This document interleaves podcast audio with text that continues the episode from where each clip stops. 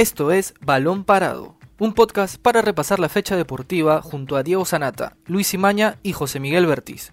Comenzamos.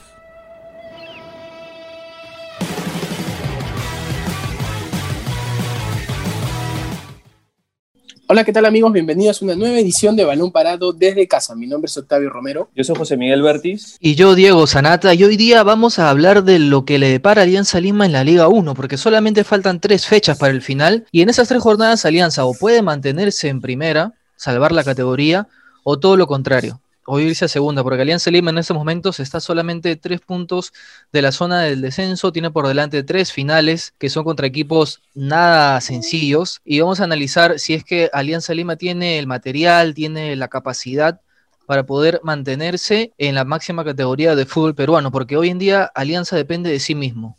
O sea, si Alianza gana sus tres partidos, Alianza se salva. Pero lamentablemente el equipo íntimo ha venido muy, haciendo muy irregular solamente ganó después que se fue Mario Salas con el Chicho Salas, ganó después con Ahmed. Lamentablemente para ellos no han podido sumar de a tres y se encuentran en una situación muy, pero muy complicada. Yo no recuerdo hace años un equipo de Alianza Lima que esté luchando la abajo, honestamente. Ya más adelante por ahí Octavio o José Miguel tendrán, tendrán el dato, por ahí se acordarán. Pero es uno de los equipos más bajos de Alianza de los últimos años.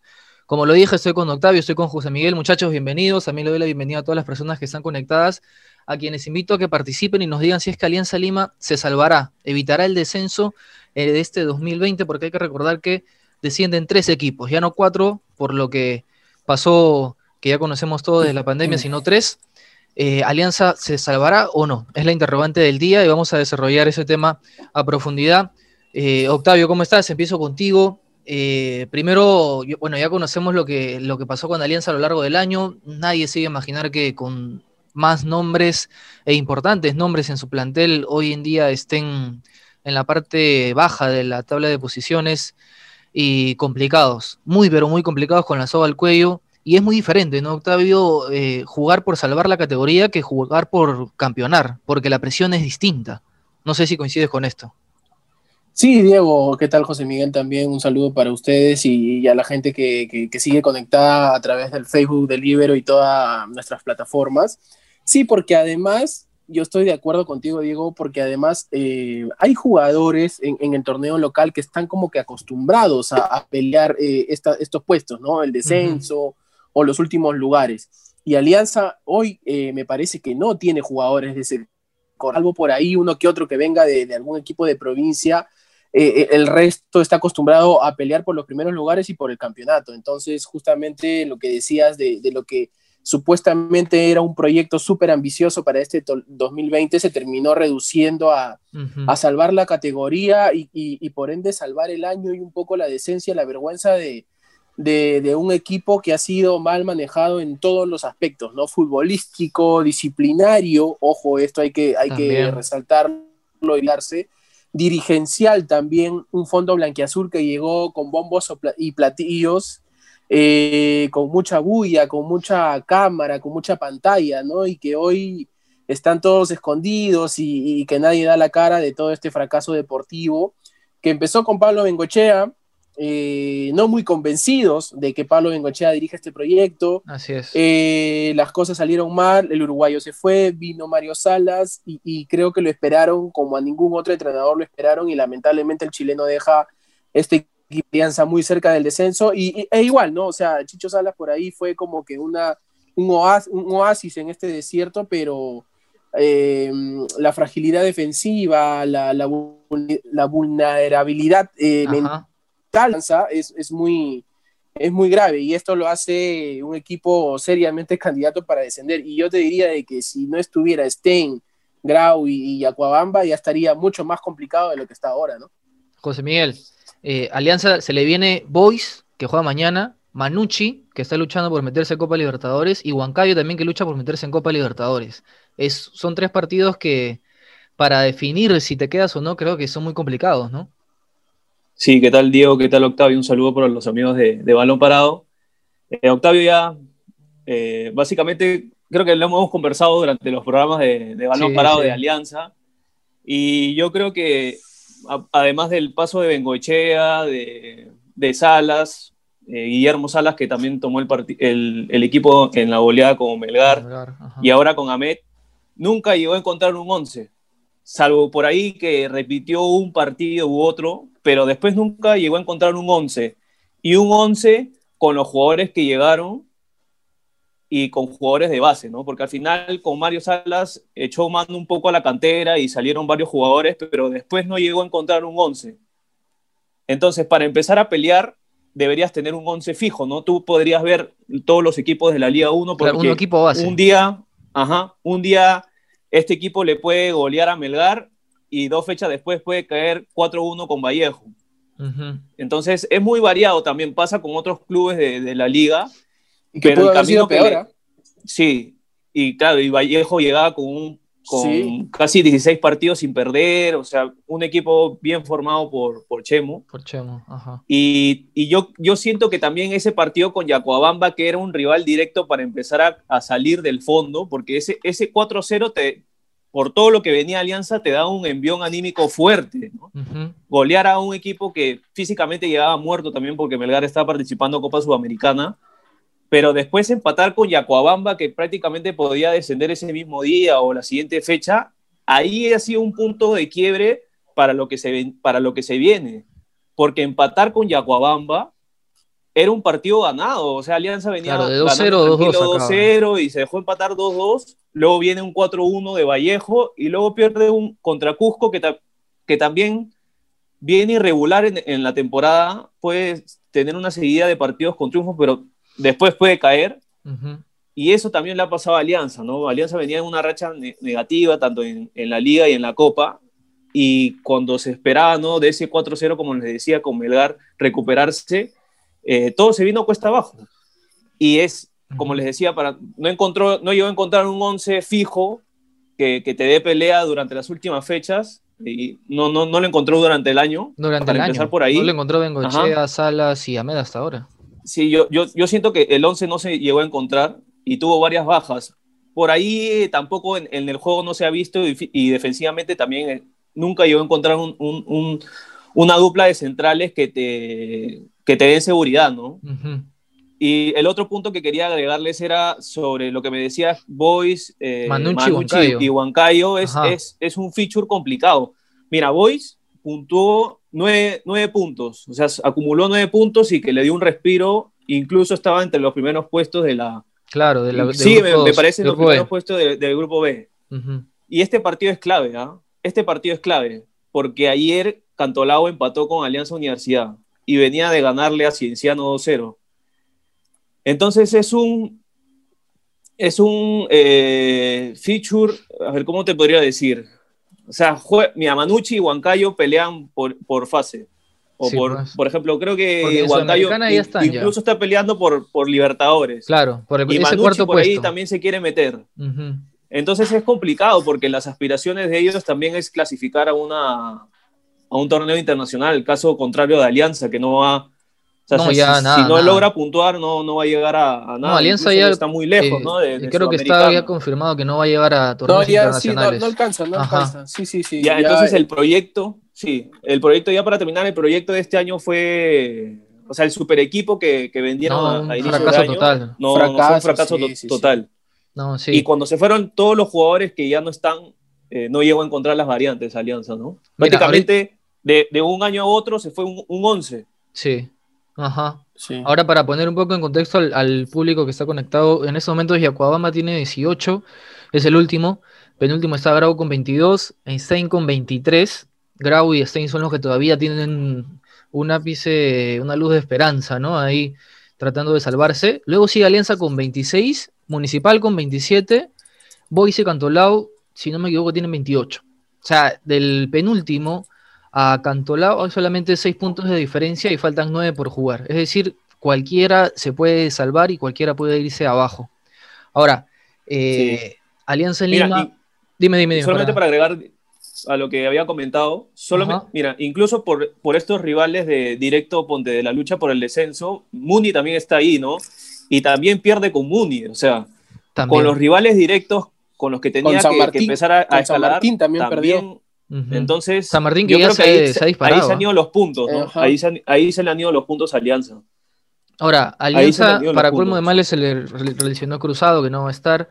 Eh, pero hoy en día ustedes ven en la plantilla un futbolista que de alguna manera sea líder dentro de la cancha, que sepa manejar la presión, que sepa guiar al grupo, porque Butrón también no está jugando. Eh, Ascuez eh, tiene buenos y malos momentos, Rubio a veces la meta, a veces no, no la mete en el arco. Eh, pero hoy día, o sea, Alianza necesita de líderes dentro de la cancha para salir a, flote, ¿no? Para recuperarse. ¿Tiene hoy en día Alianza esos jugadores?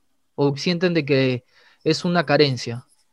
A ver, ese, ese tipo de jugador al que tú te refieres, tipo caudillo, no sé, tipo en, los mejores momentos de Alianza como Pepe Soto, como Jairo, eh, hoy no los tiene, ¿no? Yo creo que Asco es Rubio pueden ser líderes futbolísticos dentro de la cancha, porque yo creo que a ver, no voy a decir que Ascuez ha tenido un buen año, ¿no? Eh, su, su, año ha sido terrible, su 2020 ha sido muy malo, este, pero yo creo que todavía puede dar más, es un futbolista que puede todavía eh, levantar su nivel, pero luego no hay otro, o sea, por ahí eh, Alberto Rodríguez también es un líder futbolístico, pero no es de esos que, que, te va arengando en la cancha o en el entretiempo o en cada jugada o un tiro de esquina, difícil, o sea, eh, Quijada también por ahí es un poco de los que ha tomado algo de protagonismo en este equipo, pero que empuja y todo eso, pero no hay, no hay un referente claro, una cabeza visible, como tú dices. Podría ser Leao, pero eh, ha, venido alternando entre, entre suplencia y titularidad. Entonces, este,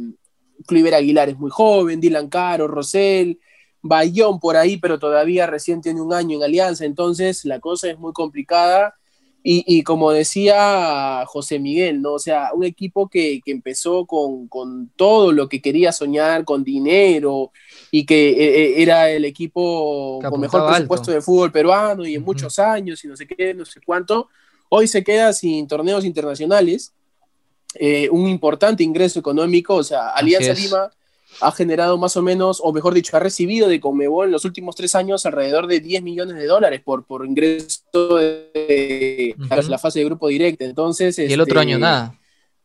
Y el otro año absolutamente nada, o sea, ni siquiera el millón de dólares que te da la Sudamericana. O sea, y eso va a condicionar también la plantilla del próximo año.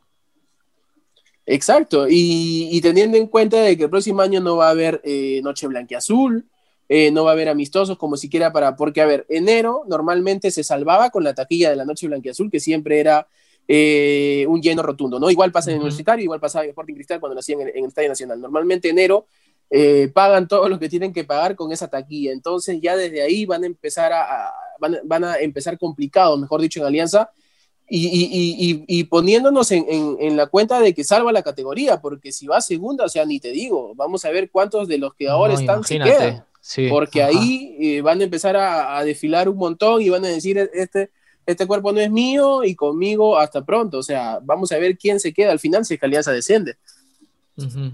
Sí, los llamados a, a, ser referentes, y se me viene a la mente ahorita el Mugo, que por ahí con la U, cuando lo contrataron, este, peleó eh, también por salvar la categoría. La U estuvo dentro de esos fichajes que, que llegaron a la U.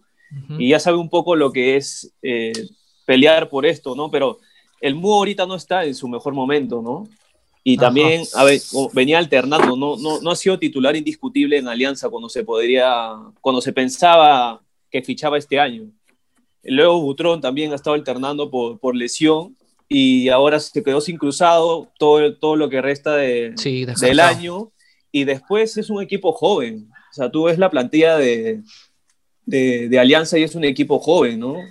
Eh, Medina, por ahí Caro, los chicos Montoya, o sea, en la defensa y en el mediocampo también está eh, Ferreira, Cornejo, Mora, son, son chicos jóvenes, ¿no? Entonces la presión es muy grande, es muy grande, ¿no? Cuando debería ser, por ejemplo, un año que Alianza esté peleando cosas importantes, empezar a darle rodaje, este, este año ha sido todo lo contrario, ¿no? Claro, los, darle rodaje para salvar lo que Ajá, han tenido minutos o oportunidades en un escenario desfavorable, porque no puedes tú esperar de que ellos se saben los partidos. Mira, han, incluso, exacto, han entrado a salvar, o sea, a dar respuestas que los grandes no daban. Mira, incluso, por ejemplo, que entre un partido que está ganado, ¿no? Y que pueda meter un gol, te da esa confianza, ¿no? Para seguir en el plantel. Pero si entra en un partido que está 1 a 0 o 1 0 en contra o 1 1 Y es diferente, ¿no? Porque eh, tienes la presión de que has entrado a la cancha para que pueda cambiar el resultado. Entonces la presión es, es, muy, muy alta. Y te pongo un caso puntual de, de, de Osli, por ejemplo. Osli Mora, para mí tuvo un, un, inicio muy bueno. Se potenció en San Martín y llegó y se, fue titular en Alianza, todo.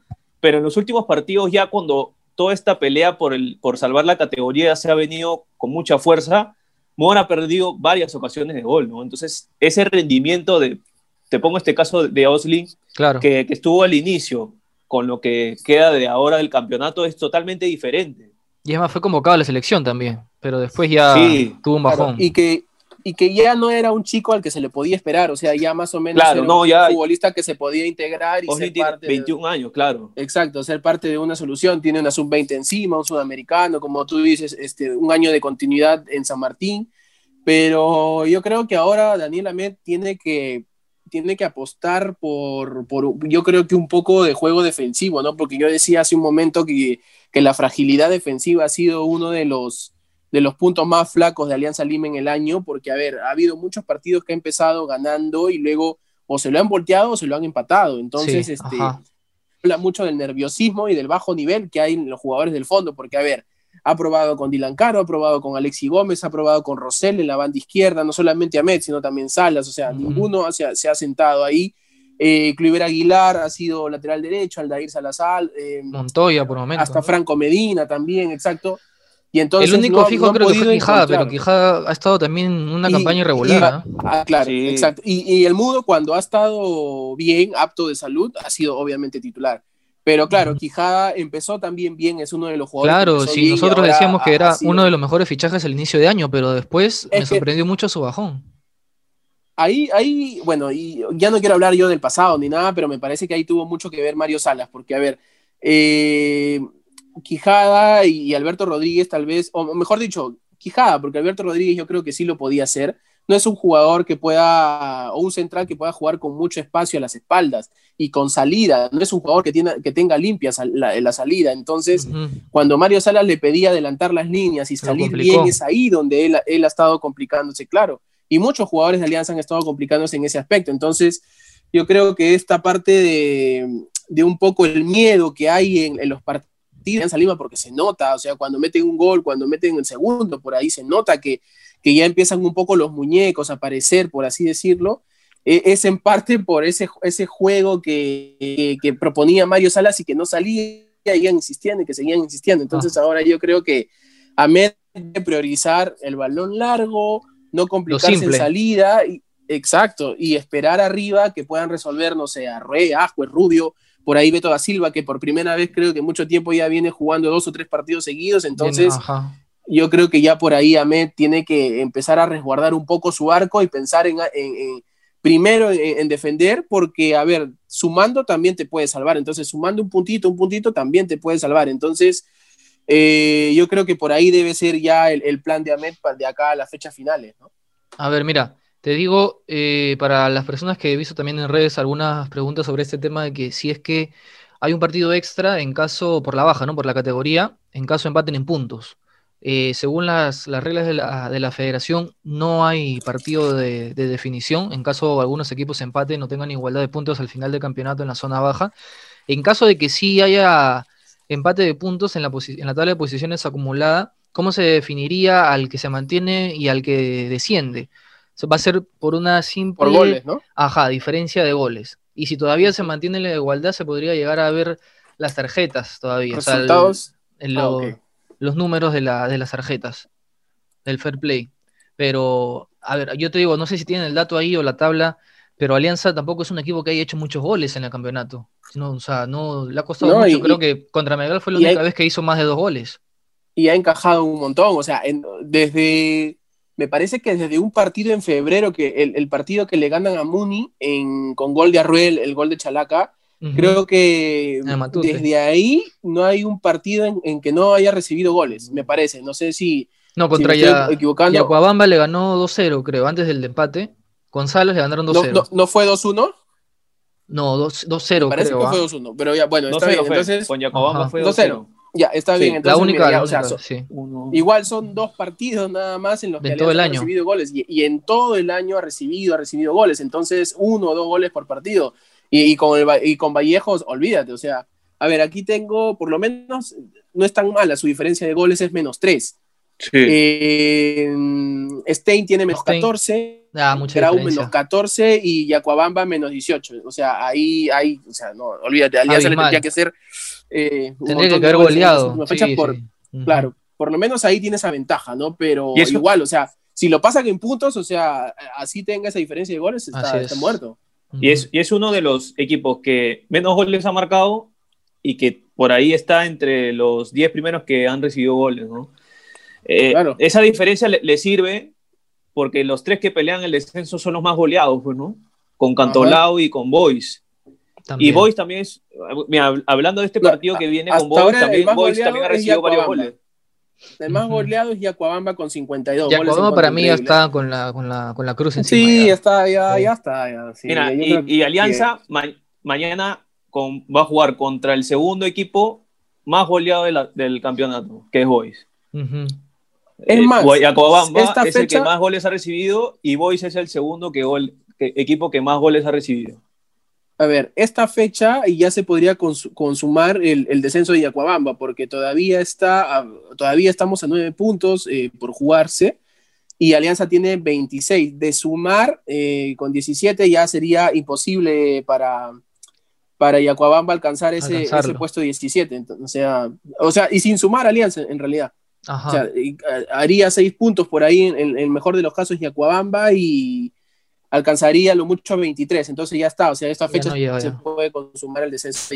Para ir cerrando el programa, muchachos, y teniendo en consideración todo lo que hemos hablado desde que, que empezó la edición de hoy día, faltando tres jornadas, son nueve puntos, les hago la pregunta directa, si gustan pueden responder, si gustan no, o si, si quieren esperen el fin de semana, pero Alianza hoy en día, ¿se salva o no se salva? Yo, la verdad, no eh, preferiría no responder porque no, no, no, no lo sé, la verdad. Eh, Sin gente, Alianza, sin la ayuda de, de su hinchada, mm, un equipo muy frágil, con un entrenador que viene solamente unas cuantas fechas, yo lo veo bien difícil. Tendría que, que mostrar muy, mucho amor propio y, y- y bueno, yo por el bien del fútbol peruano, porque o sea, no me gustaría ver el próximo año un torneo sin Alianza o sin la U o sin Cristal, me gustaría que se quede, pero no lo sé, puede pasar cualquier cosa. Esto es fútbol, descendió Palmeiras, descendió Vasco da Gama, descendió River, descendió Independiente. Entonces, cualquier equipo grande de Stuttgart está actualmente en la Liga 2 de, de- de- de Alemania, entonces es, es muy complicado, ¿no? Así que preferiría no responder en esta, Diego. José Miguel. Yo, también me guardo, esperando los Ajá. resultados de mañana. Es que mañana es la, la antepenúltima fecha clave para todos. Ujú. Sí, Mira, sí, sí. Y de, de acuerdo a eso ya podemos hablar la siguiente, el siguiente programa, La siguiente o semana. se puede tocar el siguiente- la siguiente semana, perdón, cómo, cómo, fue, cómo le fue a Alianza ayer y a los demás equipos. Porque Alianza mañana ganando hace 29 y Boy se queda en 28. Si Buni pierde, con Vallejo hace 27. Ajá. Entonces, esos tres puntos son claves, ¿no? Sí. Esos tres puntos son claves. Y si Binacional le gana a Stein, ya Alianza quedaría a seis puntos. Y Faltando faltarían dos, dos jornadas. Ajá. Y hay que tener mañana, es el- un- mañana es clave. Mañana, mañana es clave para todos los equipos que están peleando abajo. Y hay que tener un, un ojito especial, bueno, aunque fecha, ya ¿no? desde, desde Binacional han desmentido esto, pero yo creo que la dirigencia de Binacional se puede esperar cualquier cosa y justamente en ese partido Binacional Stein, ¿no? Porque ya se habla o se está corriendo el rumor de que Binacional pondría un equipo alterno, ¿no? Incluso el mismo entrenador, Puchito Flores, ha salido a desmentir A esto, pero ya uh, eh, en el fútbol peruano hemos visto cada cosa de que la verdad no sorprendería absolutamente nada, ¿no? Bueno, vamos a. Yo tampoco creo que pase eso, ¿no? Pero bueno, igual Sí, vamos a estar. Vamos a estar Espero que no, espero Sí. que no, porque se- sería muy, muy. No, muy aparte feo, que ya ¿no? O tiene, sea, todo el mundo está atento a eso, o sea, no, no, no creo que, que se dé, pero igual vamos a estar pendientes. Yo, yo les adelanto, eh, para mí yo no creo que, Alianza este, baje, o sea, yo creo que va a sacar adelante los resultados más con, con, con garra, con, con pundonor que con fútbol, que otra cosa, porque fútbol no tiene hoy en día Alianza Lima, pero eh, es un plantel que, tiene que, pisar tierra y darse cuenta de las cosas que tiene que hacer, apelar a lo simple y, sacar los resultados adelante, ¿no? Porque es una situación complicada y no me imaginaría a los hinchas eh, cómo podrían tomar un posible, un posible descenso que lamentablemente hoy en día para, para ellos es una, es una posibilidad real. Así que ellos por adelante tienen tres finales, son nueve puntos de los cuales tienen que sumar para poder mantenerse y el otro año poder empezar desde cero porque creo que todos los hinchas de Alianza Lima quieren que este año se termine de una vez y el equipo termine de la mejor manera.